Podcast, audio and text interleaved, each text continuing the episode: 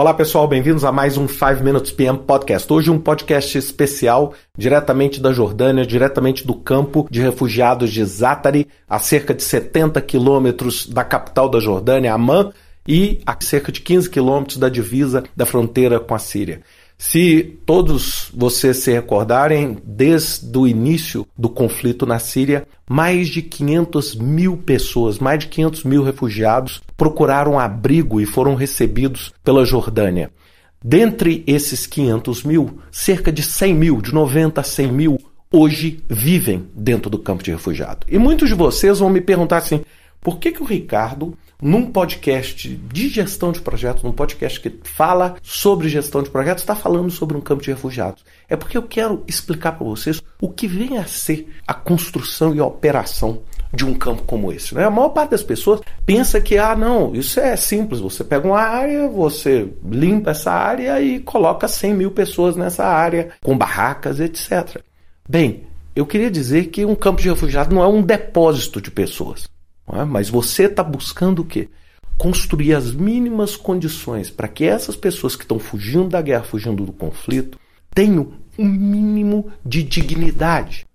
E quando a gente fala nisso, nós não estamos falando em simplesmente ter a proteção contra o sol e a chuva através de um abrigo ou de uma tenda, mas nós estamos falando em criar condições mínimas para que essas pessoas tentem, da melhor forma possível, retomar sua própria vida. E isso significa o que quando a gente pensa num projeto como esse? Significa o seguinte: como nós vamos dar acesso? Então você tem que construir vias, ruas. É? Você tem que fazer uma programação de como as pessoas irão se alojar, porque ao longo do tempo o caos tende a se instaurar e você pode ter o quê? Um risco enorme de incêndio, ou seja, você tem uma gravidade aumentada da situação. Segunda coisa, eletricidade. E eletricidade é uma coisa interessante. A maior parte de vocês que estão me escutando provavelmente estão perto de alguma fonte de luz ou estão usando algum dispositivo que precisa de luz para transmitir essas palavras que eu estou falando para você. Agora, quando essa luz acaba ou quando falta, é que a gente percebe o quanto ela é importante. E para aquelas pessoas, isso vale da mesma forma. Então, como você consegue construir um grid que vai permitir segurança, principalmente segurança para as mulheres, para as crianças, de andar no campo quando não existe mais luz do sol.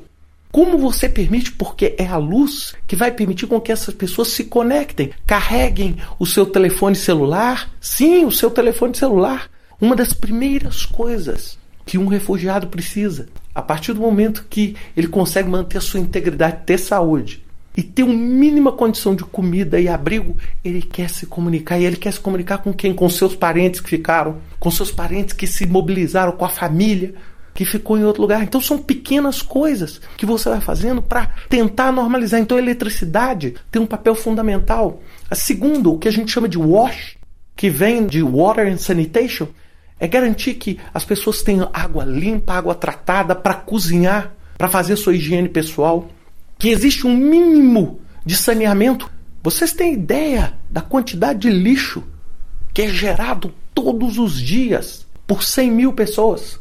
Então, para onde esse lixo vai? Para onde esse esgoto vai? Para onde essa sujeira vai? Principalmente num lugar como Zatari, que nós estamos falando num lugar razoavelmente isolado, numa região frágil, pobre da Jordânia, mas então, olha só, nós temos que preocupar com tudo isso. Então, se você é um gerente de projeto, não adianta você pensar daquela forma míope no escopo do seu projeto, pensando, ah, eu tenho que construir barraca, porque é muito mais do que construir barraca. É muito mais você criar essa estrutura. E aí você fala, mas em seguida, vem a escola, vem a saúde. Então você tem que criar posto de saúde, você tem que criar maternidade, você tem que criar escola. Então são, olha só, quando eu falo de um campo, eu não estou nem falando de um projeto, estou falando de um programa que envolve, no caso de Zatari, 36 organizações diferentes desempenhando o seu papel, coordenada pelo Alto Comissariado de Refugiados. Nós estamos falando em 20 mil crianças. 20 mil. Essas crianças vão fazer o quê? Essas crianças precisam de escola, porque elas é que, sem dúvida nenhuma, vão reconstruir o futuro. Você precisa de trabalho para os adultos. Então você tem uma via comercial que foi autorizada pelo governo da Jordânia, que é chamada de Avenida dos Campos Elíseos, né, um, fazendo uma associação com a famosa Champs-Élysées em Paris, que é onde o comércio estabelece. Os sírios são extremamente hábeis com trabalhos manuais, etc. Então, toda essa infraestrutura. Então, quando uma das coisas mais míopes que a gente pensa quando a gente é gerente de projeto é assim: onde eu consigo aplicar o meu trabalho como gerente de projeto. E esse é um exemplo claro onde você está aplicando num ambiente que não é só de negócio. Num ambiente que você está melhorando. Primeiro, você está protegendo. Segundo, você está criando uma infraestrutura que envolve engenharia, que envolve todo um trabalho de civil, de abrir rua, de elétrica etc. Como também você está criando um processo de apoio social que cria uma sociedade um pouco mais sustentável. No final das contas, esse, a construção e a manutenção de um campo é um projeto, porque nenhum campo é construído para se tornar permanente. O nosso problema principal é que as guerras não acabam.